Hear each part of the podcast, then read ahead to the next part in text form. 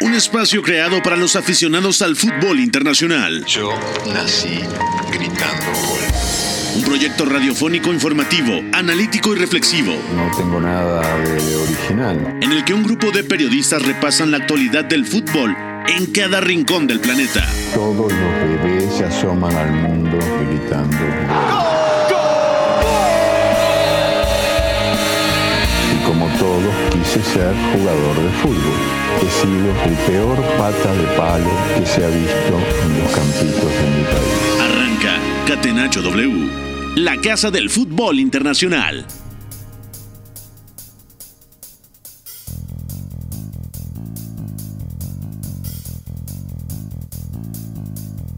Hola, ¿qué tal? ¿Cómo están? Bienvenidos a Catenacho W. Es viernes y como todos los viernes repasaremos lo más destacado de cara al fin de semana en compañía de Beto González. Beto, ¿cómo te va? ¿Todo bien? Todo bien, Pepe, gracias. Abrazo para ti, para Iñaki, a Fo, a toda la gente que nos está escuchando. Va a ser un fin de semana con mucha nostalgia por debuts interesantes, regresos a donde ya estuvo cierta gente en el pasado y pues un fin de semana bastante interesante previo a que la Champions más o menos empiece a perfilar, así que hay mucho que comentar. De acuerdo, se fue Gerardo Seoane del Bayer Leverkusen, se fue Julen Lopetegui del Sevilla, llega Xavi Alonso, procedente de la Real Sociedad, del equipo filial, y también regresa Jorge Sampaoli al conjunto hispalense. Iñaki María, ¿cómo estás, amigo? Te mando un fuerte abrazo. Dos noticias interesantes, ¿no? De esta semana. ¿Qué? Muy buenas. Sí, bueno, yo creo que lo de San Paoli ya era un secreto a voces, que lo de Seoane no, no, iba bien, también lo sabíamos todos, pero parecía que lo iban manteniendo y no teníamos todas con nosotros de que lo fueran a acabar cesando. Y al final, pues primera etapa de Xavi Alonso, no como entrenador, porque ha estado en la Real Sociedad B en segunda división española, Sí. descendió la temporada pasada en parte porque tuvo que ceder muchos jugadores al primer equipo, pero sí podemos decir que es su gran, eh, su primer gran eh, eh, su estadía en un banquillo. eh, de hecho, que va a jugar tres jornadas de Champions. Sí, claro, y es un reto interesante. Yo le tengo mucha fe a la plantilla del Bayer Leverkusen, más allá de acá, de que ha arrancado de forma horrible la temporada. Y también le tengo mucha fe a Xavi Alonso, Beto, porque se nota cada vez que uno lo escucha hablar que es un tipo preparado. Y no solamente es el tema del discurso, sino que realmente, si como entrenador logra eh, poner a prueba todos los conceptos que absorbió a lo largo de su carrera como futbolista, tanto en la Real Sociedad, en el Liverpool, en el Real Madrid o en el Bayern Múnich, yo creo que estamos ante un posible grandísimo entrenador. Sí, totalmente de acuerdo. Voy a sonar muy oportunista con lo que voy a decir, pero espero que el tiempo haga que este comentario envejezca bien. Xavi Alonso puede ser un grandísimo entrenador por la diversidad de países, culturas, ligas y entrenadores con los que estuvo y en los que jugó. La verdad es que es un mix interesantísimo de cosas. Ah, Lo han dirigido los más grandes, Mourinho, Guardiola, Benítez, eh, también obviamente estuvo con Carlo Ancelotti, fue campeón de la décima en el, en el 2014. O sea, a mí me parece que el antecedente que tiene Xavi Alonso es tremendo y además se ha preparado muy bien.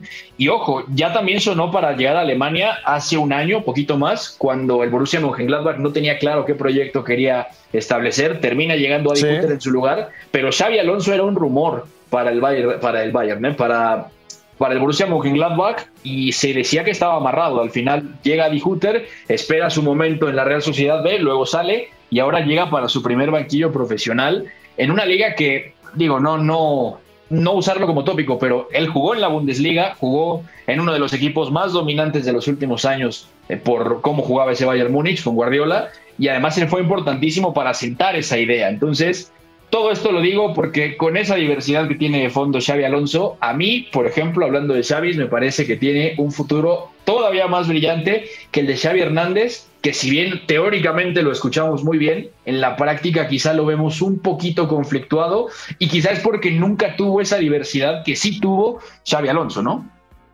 Sí, puede ser. Me gusta eso de que los futbolistas como entrenadores den ese siguiente paso, pero mostrando todo lo que aprendieron a lo largo de su carrera, porque, a ver, Xavi Alonso jugó al lado de Mascherano en el Liverpool, que era algo completamente distinto a jugar de medio centro en el Real Madrid de Carlo Ancelotti, o incluso como esa especie de tercer central eh, en el Bayern Múnich. Claro, dices, Sami Khedira era el doble pivote de aquel equipo de José Mourinho. O sea, tuvo entrenadores de todo tipo y compañeros de distintos perfiles. Mm, luego se encontró con Luka Modric, que sigue hasta día de hoy.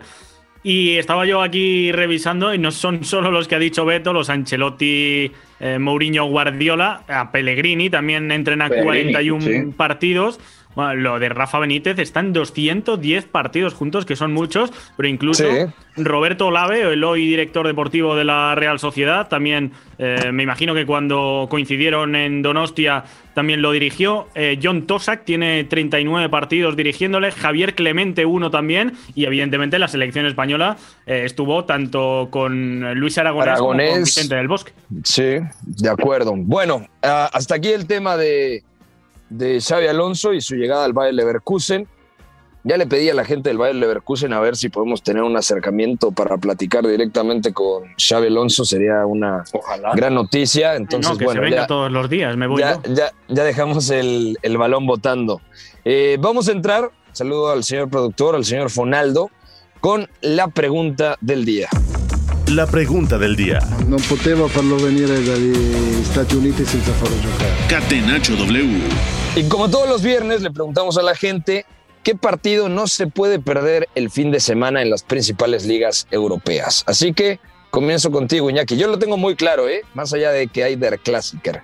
Yo vengo hater, porque es que al final Champions League, Champions League, así yo eh, ver siempre a los mismos no me llama tanto la atención. Es verdad que el sábado está Der Klassiker. Eh, ¿Qué partidos mm, tenemos más el sábado?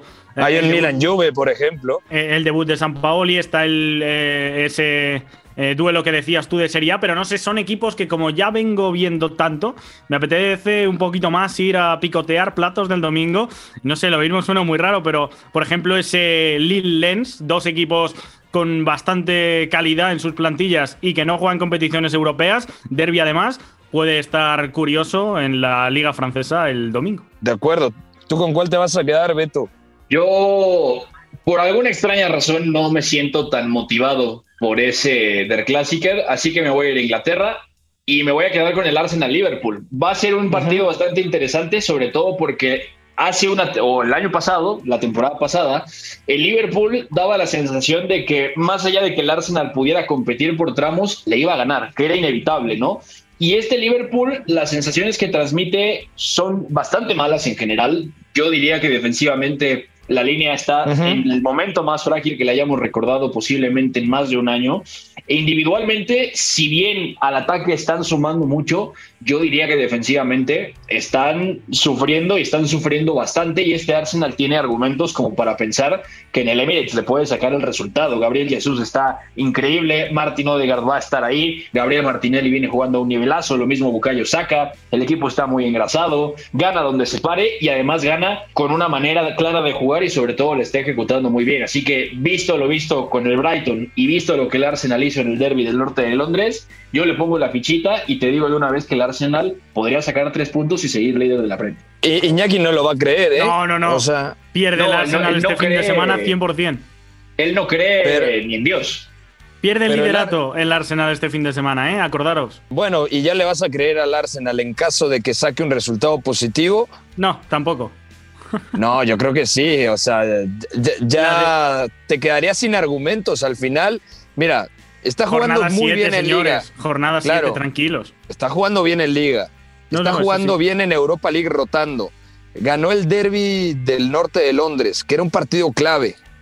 Yo creo que si le gana a Liverpool, va a ser un golpe sobre la mesa, independientemente de que el Liverpool no atraviese su mejor momento y que, por ejemplo, el fin de semana pasado el Brighton bien pudo ganarle en Anfield, ¿no? Sí, probablemente. Bueno, es no sé si está sacando el Arsenal. Es que la mejor noticia yo diría que es esa, que no sé si está sacando más puntos de los que merezca. Esto es muy relativo lo de merecer, pero. No, no, no, sí los merece. No, no, a eso voy, a que creo que el Arsenal no ha ganado partidos de detalles que hayan caído de su lado. De hecho, creo que incluso el Liverpool que tiene bastante mala puntuación para lo que esperábamos, ha ganado algún que otro punto mm, en partidos que no estaba dominando, incluso en minutos finales. En clave Arsenal está solventando la mayoría con bastante claridad, diría yo. Para ti, Beto. A ver, es que yo voy con lo que dijiste, Pepe. Al final, esté bien o mal el Liverpool, el Arsenal está muy bien y eso es lo que más cuenta en este momento. El rival siempre juega, el rival de un, de un partido a otro puede mostrarte algo diferente, sí, pero el Liverpool, la tendencia que tiene me parece bastante grave, bastante más grave de lo que parece, sobre todo porque más allá de que tiene piezas que realmente necesitaba, yo veo al equipo en la misma dinámica, fallando cosas simples, individualmente flojos, a nivel de estructura me parece que también está bastante flojo, y sobre todo lo que lo hacía muy fuerte, que era defender alto y la transición posterior no lo está haciendo bien, y luego defender el área le está costando mucho trabajo. Con la combinación de eso y lo que tiene el Arsenal arriba, cuidado. Y luego también yo diría que es un día, gran día para medir dónde están parados William Saliba, Ben White y Gabriel Magaláes. Yo sé que Gabriel Magaláes no es el central de élite que todo mundo podría haber esperado, pero es un buen día para probarlo. William Saliba tiene una oportunidad para poner las cartas sobre la mesa y decir, puedo ser el mejor central de este arranque de Premier sin, sin ningún problema. Es que yo creo que lo está haciendo. No, claro, claro, pero jugar contra el Liverpool, marcar a un Roberto Firmino que viene muy bien, ver a un Luis Díaz intentar pararlo junto con Ben White, para mí es la prueba de fuego. Si lo hace, lo confirma totalmente. Ben White que viene jugando muy bien. Es decir, el Arsenal con la idea clara que tiene, con la ejecución que viene teniendo, más allá de cómo perdió en Old Trafford, me parece, no te voy a decir que ampliamente favorito, pero sí me parece que está mejor parado para ganarlo y además en casa yo lo veo todavía más fuerte, que eso es importante. Era un Arsenal que en casa la temporada pasada perdió bastante de visita, quizá le llegó a costar menos trabajo, pero ahora esto también es importante, a donde quiera que vaya, juega igual y gana. Y esto el Arsenal no lo había hecho en bastantes años. Entonces, a mí me parece que eso pesa bastante y le puede hacer a Liverpool pasar un mal rato, sobre todo con la Ahora, que tiene que quizá para competir el Arsenal no tendría que ser un poco pragmático en ciertos días. Por ejemplo, le pasó contra el Manchester United. Recuerdo mucho ese partido. Eh, empieza ganando el equipo Red Devil, empata el Arsenal y uno pensaba que era el momento en el que el Arsenal tenía que bajar las revoluciones. Pero ya estaba pensando en el tercer gol antes de marcar el segundo. Se rompe completamente, lo logra contragolpear el Manchester United y ahí termina perdiendo eh, el equipo de Mikel Arteta. Yo creo que el ímpetu a veces lo rebasa y tienen que manejar con un poquito de más cautela los, los tiempos del partido. ¿Cómo lo ves tú esto, Iñaki? ¿Compartes? Yo creo que tiene una línea defensiva no muy preparada para cerrarse más atrás, meterse en un bloque medio más bajo, juntarse al fin y al cabo en campo propio para salir al contragolpe. Yo recuerdo sobre todo jornada 37 el partido contra el Tottenham, que es por el motivo por el cual no están jugando Champions. Yo creo que ese día, aparte. Claro, van muy arriba. Ese día seguramente Holding eh, no se siente cómodo a campo abierto, pero ahora tiene perfiles, los Saliba, Ben White, eh, Zinchenko no es que sea especialmente solvente a campo abierto, pero bueno, cuanto más lo alejes del área, seguramente eh, se le puedan ver menos costuras en el uno contra uno, puede sufrir más. Yo creo que tiene una defensa muy para jugar solo una cosa y que para blindarse en el área seguramente le falte esa calidad para poder defender a equipos pues como este Liverpool que Luis Díaz encarando a Ben White yo creo que puede sacar bastante tajada. Luego Firmino no es tan rematador, pero ojo si juega Firmino con Diego Llota o Firmino con Darwin Núñez que ya lo probó esta semana contra el Rangers. El Rangers 4-2-3-1. Llevando toda la iniciativa ese día, seguramente no vaya a ser lo que veamos, pero si uno como Firmino les saca de zona y otro eh, carga área, creo que también pueden sufrir los Gabriel y, William Saliba y luego Zinchenko contra Salah, yo creo que ahí es donde tiene que estar otro de los focos de desequilibrio para los de Klopp. De acuerdo, y también decías, Beto, el Liverpool no se está defendiendo bien. Ya sabemos las lagunas defensivas que tiene Trent Alexander Arnold en la lateral derecha, pero también Van Dijk no atraviesa un buen momento. Puede ser una prueba muy interesante un Gabriel Jesús que viene inspirado y que ayer entra de cambio y además le da una asistencia a Fabio Vieira, que fue el mejor futbolista del Arsenal contra el Bodo Glimt. Sí, sí, de acuerdo. Quiero ver la combinación de perfiles que van a atacar a Joel Matip y a Trent Alexander Arnold, cómo responden a ella, porque ya la semana pasada Matip y Van Dijk sufrieron un mundo contra Dani Welbeck que en juego directo, ¿no? Los castigó, les ganó duelos, los arrastró y luego en el área los anticipó y les sacó jugadas que normalmente ambos resolverían, ¿no? Primer asunto. Segundo asunto, Trent Alexander Arnold posiblemente nunca ha sido un lateral estupendo para defender, pero hoy atraviesa quizá un momento más difícil en esa fase, ¿no? Le está costando más trabajo cuidar su espalda y esto no es de ayer ni de hace un mes, tiene ya más tiempo. El Manchester City lo explotó muy bien en los partidos importantes y también ahí Gabriel Martinelli tiene mucha tela, ¿no? Porque recibiendo al pie lo puede encarar y lo puede hacer sufrir. Si el Arsenal es un poquito más pragmático y quiere lanzar, por ejemplo, a su espalda, que no dudemos que lo haga, Martinelli va a aparecer. Si no juega Sinchenko y Arteta decide por alguna razón usar a Kieran Tierney para castigar la espalda, también lo podemos ver. O sea, me parece que el Liverpool, sin importar qué perfil de atacante se está enfrentando, sufre porque las cosas básicas se hacen mal. O sea, yo los veo flojos, no tan tensos, los veo incluso un poquito faltos de determinación en algunos duelos y me parece que por ahí, digo, esto ya es suposición mía, puede haber algún factor físico, ¿no? Quizá o están algo reservados o tienen alguna dolencia, no sé, Tampoco Jürgen Klopp va sobrado de centrales, no ha contado con Conate y si nos ponemos estrictos, el que sigue en la lista es Nathaniel Phillips y Nathaniel Phillips ya tiene una temporada horrible en esa donde Liverpool tiene 20 parejas diferentes. Entonces puede ser un duelo bastante peligroso donde el Arsenal puede sacar ventaja, pero sí voy de acuerdo en algo. Es un equipo, el Arsenal, que en este tipo de partidos tiene que elegir muy bien cuándo bajar el ritmo. Más allá de que es verdad que a veces juega muy rápido, sí ese día contra el Manchester United la combinación de nombres, sobre todo Sammy Lokonga, no ayudó a Granit Xhaka y ese ritmo también le pasó por encima en algún momento. De acuerdo. Dejamos aquí este partido, ya nos metemos a la Premier League a fondo. También hay un duelo muy interesante el sábado, 11.30 de la mañana, tiempo del centro de México, Brighton contra el Tottenham. El Tottenham que necesita sacar un resultado positivo después de perder el clásico londinense contra el Arsenal y el Brighton que dejó muy buenas sensaciones Iñaki en el partido contra el Liverpool, en su visita a Anfield, en el debut de Roberto de Servi. Yo creo que eh, superó las expectativas. Es verdad que vimos un Brighton que si nos dicen que está dirigido por Graham Potter, nos lo creemos perfectamente.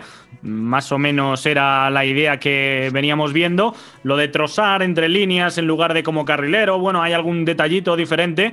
Moisés Caicedo, por cierto, llega entre algodones para este partido. Otro de los pilares fundamentales del Brighton and Hove Albion esta temporada. Pero claro, eh, el Brighton le salió bien un día lo de intercambiar golpes contra el Liverpool. Ahora bien, intercambiarlos también contra el Tottenham, teniendo una zaga con Wester, Dunk y Bellman seguramente, esos tres centrales que vimos el fin de semana pasado, contra un Tottenham que arriba, si le das espacios, eh, sabe encontrártelos para con Kane eh, conseguir sacar al central del medio de zona y lanzar a Hyun Son. Y veremos si Richarlison o Kulusevski. Eh, Kulusevski seguramente no parta como titular porque no viene tampoco en la mejor forma física, pero al fin y al cabo yo creo que este Tottenham casi siempre te encuentra la manera de correr, de tener su momento en el partido y me parece bastante peligroso para un estilo tan osado como es el del Brighton. De acuerdo. ¿Tú cómo ves este partido, Beto? Me llama la atención lo que comenta Iñaki, pero creo que De Servi no va a cambiar y va a salir a presionar y va a buscar ese intercambio de golpes, ¿no? Sí, pero también me parece que por tramos asumió la inferioridad de jugar contra el Liverpool y además hacerlo en Anfield. O sea, hay que dimensionar que el debut de un entrenador con una idea así de compleja que llega a la mitad del camino se da en uno de los estadios más hostiles del mundo y además con un equipo que por más mal que puede estar, tiene calidad para castigarte. De ahí salen los tres goles básicamente que hacen, ¿no? Y sobre todo, el Tottenham tiene esa misma calidad con Son, con Kane. Si está Richarlison o Kulusevski, me parece que da lo mismo. Al final la calidad está ahí. Quizá algún pequeño matiz en el rol del atacante por derecha, pero en general el Brighton tiene ahí un reto tremendo, ¿no? Y yo también quiero ver porque este es un asunto importante, a Pervis Estupiñán atacando la espalda de Emerson y a Ivan Perisic comprometido defensivamente. Emerson está sancionado, ¿eh? Ah, tienes toda la razón. Emerson no, está expulsado. está expulsado. Entonces, el que jugaría tendría que ser eh, ah, Matt Doherty. Ah, ah, hay dilema, ¿eh? a lo, mejor mete dos zurdos como carrileros, lo mismo mete a Perisic. ya lo ha hecho. A Perisic en la derecha. Derecho, y por ahí hace señor en la izquierda. Claro, por cierto, ahorita que dije Matt Doherty, tengo que decirles que el otro día Antonio Conte le preguntan en conferencia de prensa por qué Matt Doherty no es titular y dice, bueno, quiero ganar, no soy tonto. Así lo dijo. Doherty no cuenta, fue un fichaje de la época de José Mourinho, imagínense, y ahora mismo está borrado, no está sumando Bueno, en nada. el Wolverhampton era un carrilero de mucho nivel. y además Muy específico, pero de nivel. Exactamente. No, totalmente. lo bajaba él o Raúl Jiménez. Pero bueno, eh, para mí el Tottenham va a sufrir por fuera. Quiero ver a Pervis Estupiñán, quiero ver a Soli March y luego también ver si tiene continuidad esto de Leandro Trossard entre líneas, sobre todo porque al final, si tiene que elegir Roberto de Servi el doble pivote, lo va a hacer con Caicedo y con Alexis McAllister, que le dan muchísimas cosas, buen pase, recorrido, buen pie, lanzamiento, y Trossard por ahí apareciendo entre líneas, a espaldas de Bentancur sobre todo, me parece que va a ser algo muy interesante. Y yo también quisiera ver en el intercambio de golpes si Roberto de Servi va a seguir explotando igual ese juego directo que vimos contra el Liverpool, porque hay algo que no va a negociar, la salida limpia desde atrás, o sea, intenta Claro. salir tocando rápido, pero la idea más que atraer como por ejemplo lo hacía el Shakhtar de pisar con la suela el balón los centrales y hacer que viniera el equipo, atrae desde el pase y luego lanza. Entonces, yo pienso que es algo que se va a repetir sin importar el rival. Y ahora lo que ayuda es que al menos en esta jornada eh, el Brighton va, va a ser local. Entonces eso puede, digamos, ayudar un poquito a que se sienta más cómodo y quizá no pensar en tanta hostilidad como en Anfield, ¿no? No le tiene tanta fe Iñaki a estos proyectos, me da la sensación, ¿eh? Yo estoy de acuerdo, no lo veo convencido. Como con el No, Arsenal. no, al contrario. Me, me parece el proyecto más bonito de toda la Premier League, este del Brighton. ¿eh? Ah, Me ha dolido especialmente lo de que Graham Potter se vaya porque paga un dineral eh, un equipo, pues evidentemente con mayor capacidad económica. Y, y se lo quite fuera de mercado. Porque, claro, esto de que no pueda haber fichajes, eh, salvo en verano y en invierno, es coherente. Pero que los entrenadores sí, me parece que también es debilitar un poco a los clubes. Y bueno, pues eh, este Brighton yo creo que es que es un ejemplo de fichar talento joven, de tener controlados mercados eh, de jugadores africanos. En Sudamérica fichan muchos futbolistas. Luego, eh, evidentemente, generan plusvalías con esos jugadores que llegan estando semi desconocidos y acaban creciendo dentro. El Unión San Giloas, que es una especie de equipo filial del mismo dueño, también tienen allí jugadores. Eh, mi primo no es de los que fue al Brighton, pero hay No, no, no, que pero son equipos salto. primos. Son equipos primos. Eso también la semana pasada vimos, por ejemplo, a Mitoma, que el curso Sí, pasado estuvo en Bélgica. Jugadorazo, ¿eh? Y- Cedido ya. gran agitador en el segundo tiempo. O sea, tiene mucho mérito, yo creo, la dirección deportiva de, de ese Brighton and Hove Albion, que no gasta excesivo dinero, incluso eh, trae alguna pedrada estilo Danny Welbeck, estilo A- Adam Lalana, que parecía que estaban ya en fase de declive de su carrera, y los dos, en lo de Welbeck ahora, lo del ex Liverpool antes, tuvieron un repunte interesante también dentro de este club. De acuerdo.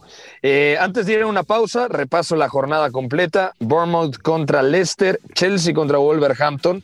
Hay que ver cómo está el Wolverhampton después de la salida de que destituyeran a Bruno Lage. Parece que va a ir Lopetegui, City- ¿eh?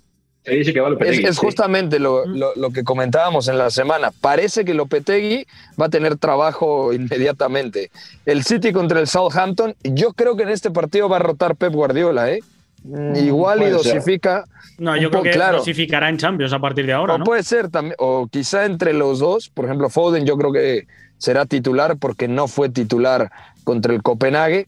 De Bruyne. Mm, Erling De Haaland Bruyne, jugó, no sé si medio fue tiempo. primera parte solo, ¿no? ¿Verdad? Sí, no, jugaron tiempo. Julián y, y Erling juntos y el titular fue Sergio Gómez con Joao Cancelo en la derecha. Aunque bueno, es que la ronda que sigue, la, se- la semana que entra es espejo, entonces seguramente va a apretar en Premier, tiene que ir a por la punta y jugar en Copenhague lo puede volver a rotar que tranquilamente. Y ojo, porque el duelo con el Southampton tiene canteranos del Manchester City. Romeo Lavia, medio centro titular, lo sí, compra el que Southampton. está jugando muy bien. Muy Sí, bien, pero llega titularísimo y Creo que este no está. Creo que viene lesionado, ¿eh? Sí, sí, No está estuvo tocado. en el último partido, ahora te digo. Y estaba el chico Larios también, que es de la Academia del Manchester City, otro buen jugador joven. Último Bien, partido el- que jugó Romeo Lavia, jornada 5. Lleva eh, cuatro, Cuatro. jornadas sin, Ujú. sin jugar, sí. De acuerdo. Luego, Newcastle contra Brentford, partido con pocos reflectores, pero me parece interesante. Eh, Crystal Palace, Leeds United, West Ham, Fulham y Everton, Manchester United. Por Hasta aquí dejamos Pepe, esto. El ¿sí? Nottingham Forest, que juega el lunes, ha renovado hoy a Cooper, el entrenador que les eh, hizo ascender cuando hace un año también estaba colista de la segunda división, así que desde aquí rompo una lanza y aplaudo este tipo de decisiones de no volverse locos por un mal inicio, Eso es teniendo en cuenta que además ha, tenido un mercado de mm, prácticamente cambiar todo el equipo y ole por la paciencia de, de, este equipo. Veremos a ver qué tal le sale la apuesta. De acuerdo. Vamos a ir a una pausa al regresar. Hablamos de la Liga Española, la Bundesliga, la Serie A y también los partidos más destacados en Holanda. El Feyenoord juega contra el Twente, el Feyenoord, en donde dicen va a ser titular Santi Jiménez. Pausa, están escuchando Catenacho W a través de W Deportes. Volvemos. Lo que para mí es el fútbol. Éramos todos muy amigos, nos gustaba jugar juntos, la pasábamos bien reunidos, intentábamos hacerlo lo mejor posible, atacar mucho, mucho y luego recuperarla con la ilusión de volver a atacar. Hasta el juego bonito supo rendirse ante una estrategia invencible. Catenacho W, la casa del fútbol internacional. Estamos de vuelta en Catenacho W, Iñaki María desde España, Beto González y un servidor Pepe del Bosque. Ya hablamos de la Premier League, toca ir a la Liga Española. La Liga. Con el balón en bandeja de plata, gol. Marca el Atlético de Madrid, sociedad ilimitada. Catenacho W. Iñaki, cuéntamelo absolutamente todo. ¿Cuál es el partido más destacado desde tu punto de vista en España? El Barcelona juega contra el Celta de Vigo, creo que puede ser un muy buen partido. Hay gente que nos pregunta, ¿el Real Madrid? El Real Madrid juega, si no mal recuerdo, contra el Getafe en el Contra el Getafe, sí, sí. Exactamente. Sevilla Athletic Club de Bilbao, también buen partido en el regreso de eh, Jorge Sampaoli, Atlético de Madrid contra el Girona, que el Atlético, madre mía, qué, qué desastre el Atlético, Iñaki. Desastre sobre todo, yo diría, en Champions, en Liga. Es verdad que no está dando una gran imagen, pero el ritmo de puntuación tampoco es excesivamente malo. De 21 puntos ha sacado 13. Yo creo un poquito por debajo, pero sobre todo el batacazo y las malas sensaciones están llegando en Champions. El otro día contra el Brujas, no sé si ya tuviste la oportunidad de ver Sí, el partido. Sí, sí.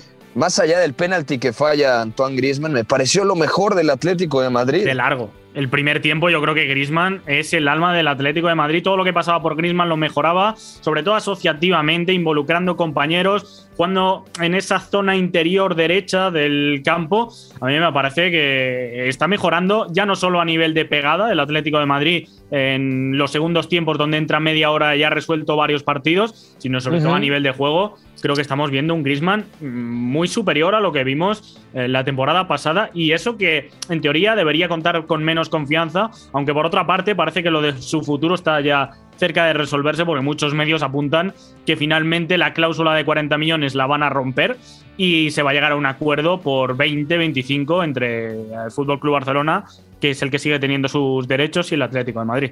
Que es un buen negocio, ¿no, Beto? Al final, Griezmann, como dice Iñaki, tiene el problema de que no puede ser, eh, ser titular en muchos partidos por el arreglo este de la cantidad de minutos, el porcentaje de, de tiempo que podía jugar, pero me parece que Griezmann tiene que estar sí o sí. Lo necesita el Cholo Simeone. A ver, si el Atlético de Madrid se queda fuera de octavos de final con este grupo, sería un ridículo monumental, ¿eh?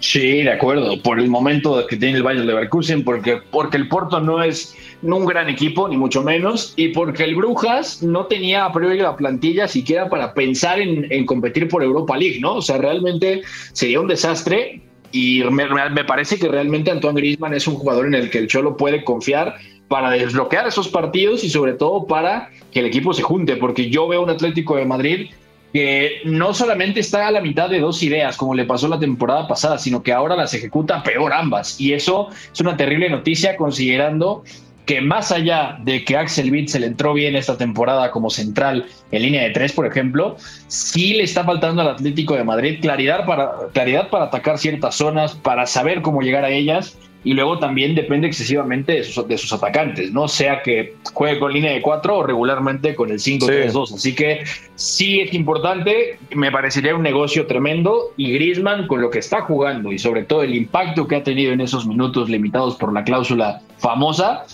me parece que es una razón para comprarlo con los ojos cerrados. Y además ya no es hablar de un jugador que no conoce el Atlético de Madrid. Si Antoine Griezmann ha sido de lo mejor durante mucho tiempo, ha tenido sus bajas, pero en general por años Antoine fue una solución directa. Y el Barça reclamaba, de hecho, que el Atlético ya había cumplido con esa cuota obligatoria que activaba la cláusula. Entonces también ahí hay una disputa en la que tienen que arreglarse.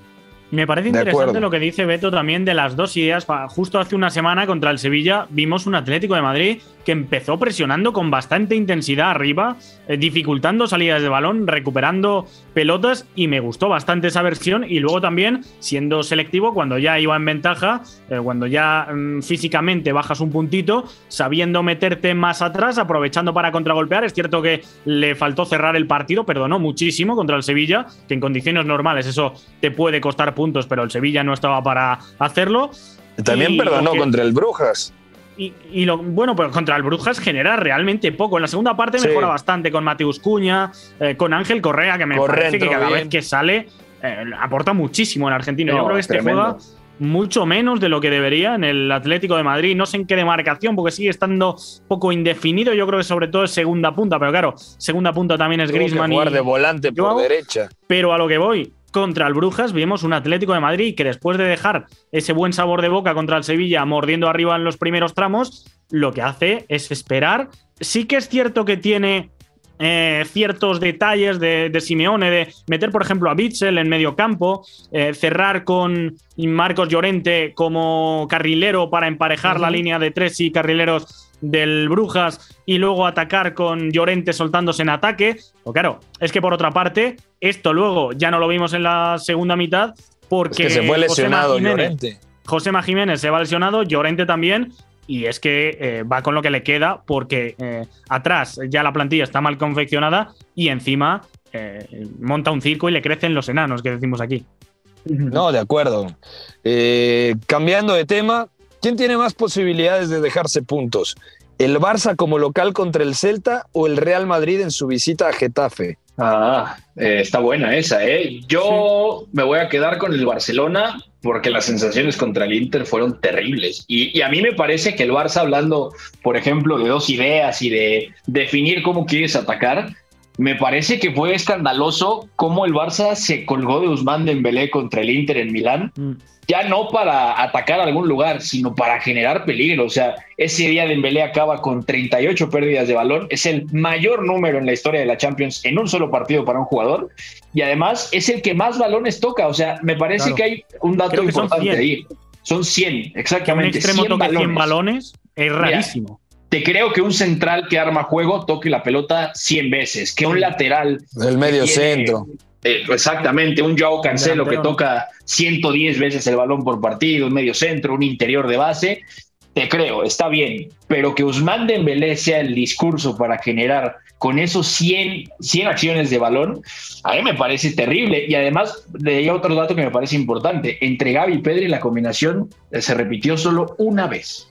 Una vez. O sea, me parece que para un ¿eh? Barcelona, sí, sí, porque para un Barcelona que quiere producir juego por dentro, con los interiores entre líneas, conquistando los famosos cuadraditos entre líneas de la línea defensiva y la línea de centrocampistas, esto dice todo lo contrario, ¿no? O sea, es un Barcelona que en la cabeza tiene una manera de jugar y al final termina ejecutando una completamente diferente porque renuncia rápidamente a ella. Y es a lo que me refería, regresando al inicio del programa, con esto de los Xavis, ¿no? De Xavi Alonso y de Xavi Hernández. O sea, la variedad de rutas debe tener un porqué, no solo colgarse de una individualidad sobre todo si el discurso es, no, pues somos un equipo que juega muy al colectivo, que quiere tener la pelota y que quiere abrir la lata de muchas maneras, ¿no? Entonces, el Celta presionó. No, bueno, a ver, Marcos Alonso, ese partido del Barcelona contra el Inter, uno dice, ok, Dembélé la tocó más de 100 veces.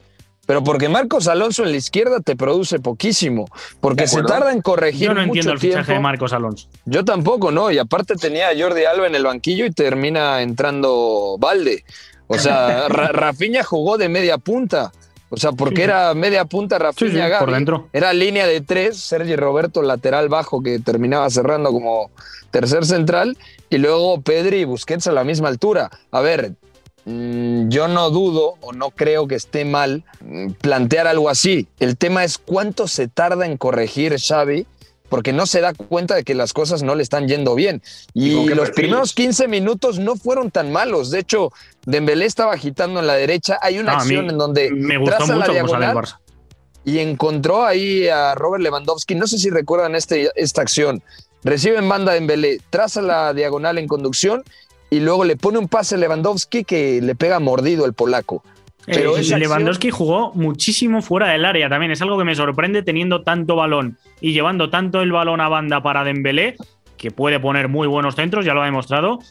Mm, el polaco estuvo eh, involucrado en muchas acciones sacando centrales de zona, pero no sé muy bien por qué, porque luego ese espacio no vaciado no, no acaba completándolo nadie.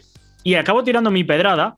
Recordaréis contra la Real Sociedad que el Barça jugó un partido bastante caótico, pero bueno, con línea de tres centrales, cuatro centrocampistas muy claros y tres arriba, bueno, pues el Celta es otro de los que juega en rombo habitualmente.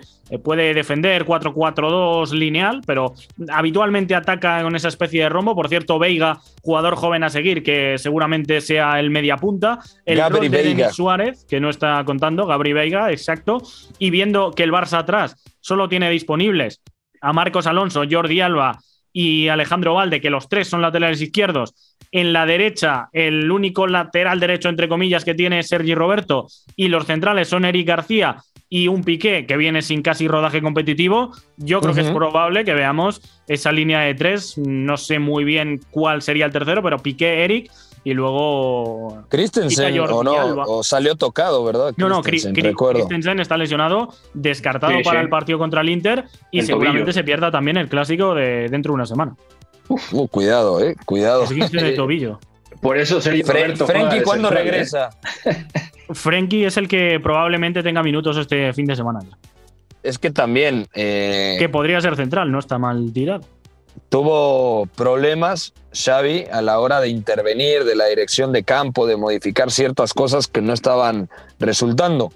Pero también hay que decir que tenía muchas bajas, o sea, desde lo de Araujo, la lesión de Christensen, la lesión de Cundé, no estaba ni Memphis, no estaba ni, ni Frenkie, o sea, cuando volteaba al banquillo tampoco tenía muchas alternativas, ¿no? Es un problema, porque la idea es la que es, y Xavi tiene muy definidos a todos en roles y en zonas bastante claras, ¿no? Pero si el plantel se te recorta de esa manera, también está en un gran problema, porque la dirección de campo que él pudiera llegar a imaginar tampoco la va a tener. Y a mí me parece que en general la plantilla tiene ahí unos parches, tiene cosas que son bastante cuestionables, ya decían de Marcos Alonso, y esto lleva a hablar de una cosa, o sea, si tú más allá de las vacas tienes jugadores para ajustar un partido, hablas de que construiste bien un plantel, o sea, que es un plantel rico, y este Barcelona a mí me parece que no lo tiene, sobre todo por una razón, el juego del Barça, si ustedes lo ven, se dan cuenta que no va natural, o sea, no hay interacciones, no hay sinergias que se den de forma más natural a partir de una idea que les permite hacerlo, sino que está rígido, es, hasta mecanizado por momentos en el mal sentido, ¿no? Y si en la banca no te acompaña, me parece que eso se hace peor. En el 11 ya te afecta y para ajustar, pues es peor. De acuerdo.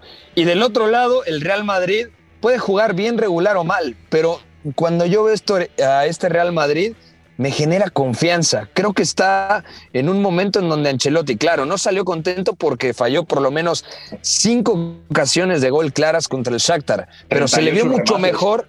38 remates, me parece que eran 18 19 a puerta, y además eh, una muy buena versión de Karim Benzema en términos asociativos.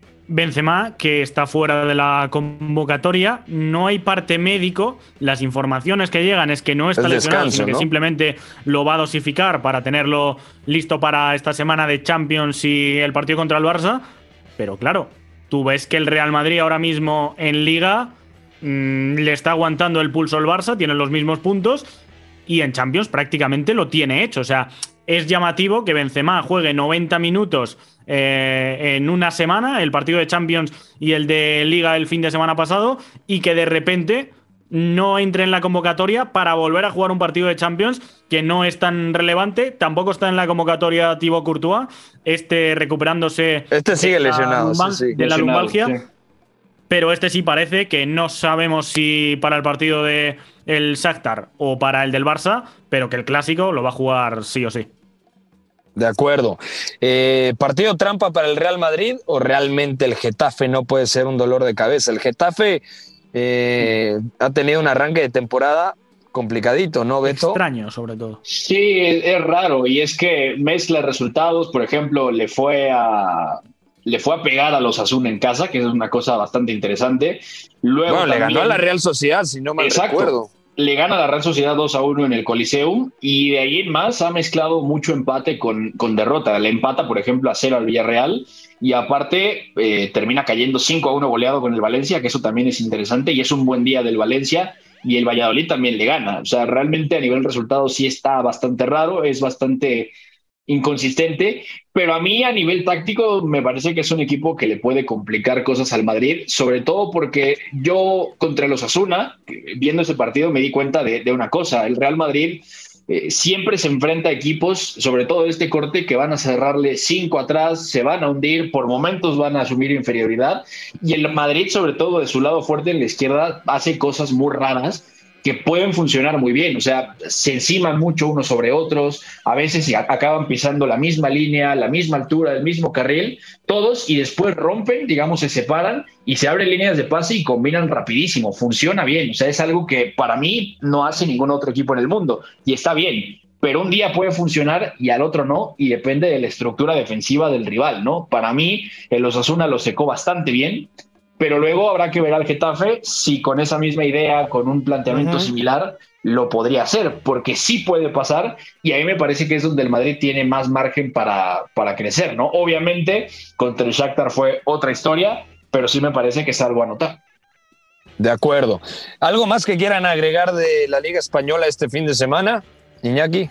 El Sevilla que sigue teniendo un problema, ya no solo propio, sino que va a visitar, o va a recibir, mejor dicho, a un Athletic que está mm, más en forma imposible. O sea, le funciona todo a Valverde. Es un equipo de ritmo altísimo. Es un equipo que viene de ganar la semana pasada. Creo que eh, al final fueron 0-4 contra el Almería. Y bueno, pues eh, además de que el Sevilla va muy justo atrás, ya lo vimos en el partido contra el Borussia Dortmund, con dos canteranos jugando como centrales, sufriendo bastante.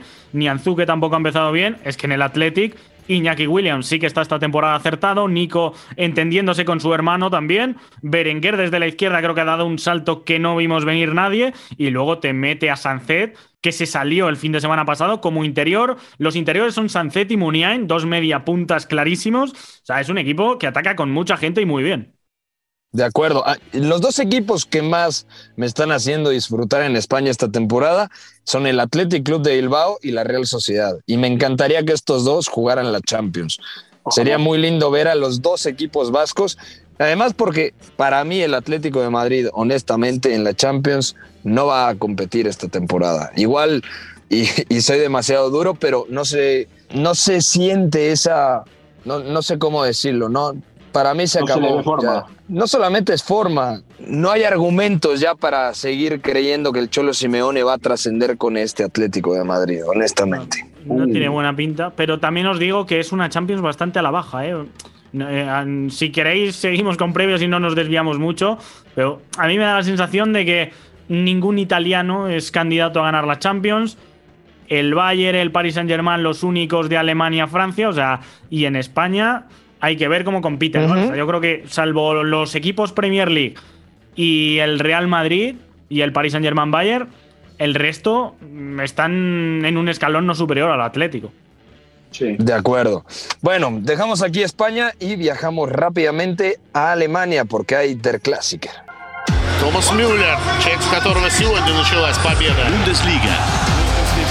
Catenacho W. И Бундеслиги я не исключаю, что и мира вообще. Uno de los partidos más destacados del fin de semana, Borussia Dortmund contra el Bayern Múnich. El Borussia Dortmund que además tiene todo para avanzar a los octavos de final de Champions en un grupo flojísimo con Sevilla, Copenhague.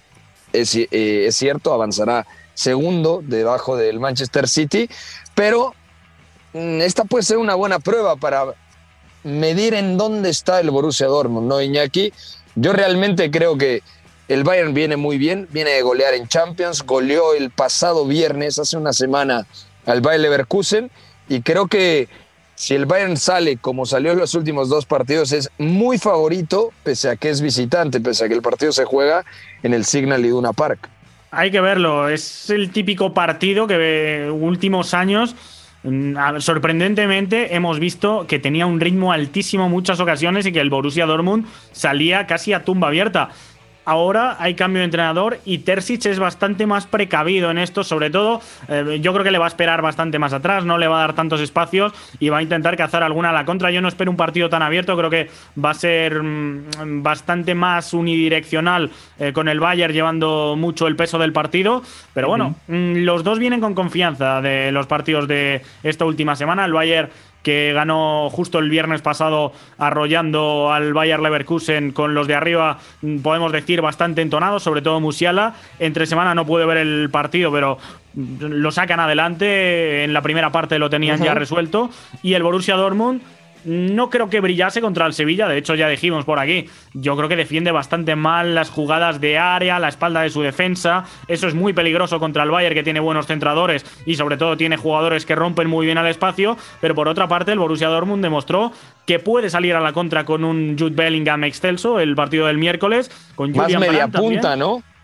Sí, porque jugó con tres en el medio y Bellingham era el interior derecho que se soltaba un poquito más. Marca un Marca un gol, de hecho, con ese recorrido que decía Beto. Y los de arriba, con la vuelta de Adeyemi, que este campo abierto, yo creo que puede ser eh, un factor diferencial. Veremos si con Moukoko, que me gustó también contra el Sevilla, o con Anthony Modest, que es más rematador y que para vivir lejos del área a mí me casa menos en este partido. A mí me gustaría ver a Moukoko contra los centrales del Bayern. Creo que es una buena prueba jugando a campo abierto, por ejemplo, contra Upamecano, Beto, mm, puede ser un reto interesante. Sí, de acuerdo, sobre todo porque Upamecano tiene la capacidad de corregir tremendo a campo abierto, es muy rápido, tiene la capacidad de ir abajo, también, si no lo necesita, puede cortar, o sea, va a ser muy interesante, sobre todo porque el Dortmund tiene que decidir sí cómo defender su ancho, sí cómo protegerse de cómo el Bayern se junta rapidísimo por dentro y en muy pocos metros, que eso también es muy importante, y luego también de cómo puede amenazar ¿no? Porque se está proyectando, por ejemplo, a De Yemi en su regreso titular, a Abraham detrás del 9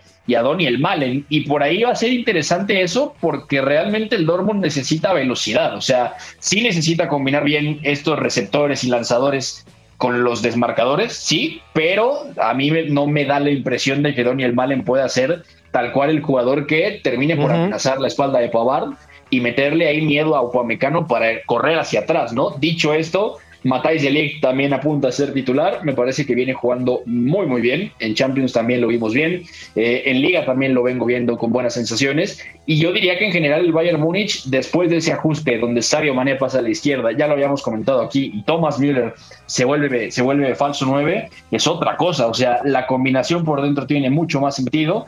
Y también cuando Leroy Sané viene participando por dentro, que cada vez es más común, es que el Bayern Múnich juega a, a otra cosa. Y además, yo también quiero ver cómo defienden a Yamal Musiala, porque Musiala en poquitos metros ya descoció una presión, ya descoció un acoso, con un control, o sea, con un solo control ya movió todo y ahí puede atacar muy bien el Bayern Múnich. Entonces, a ver si el Terzic sale bastante atrás y yo hasta veo a un Dortmund que pueda defender con línea de 5 en algún momento, pensando en tener esa superioridad y sobre todo protegerse por dentro.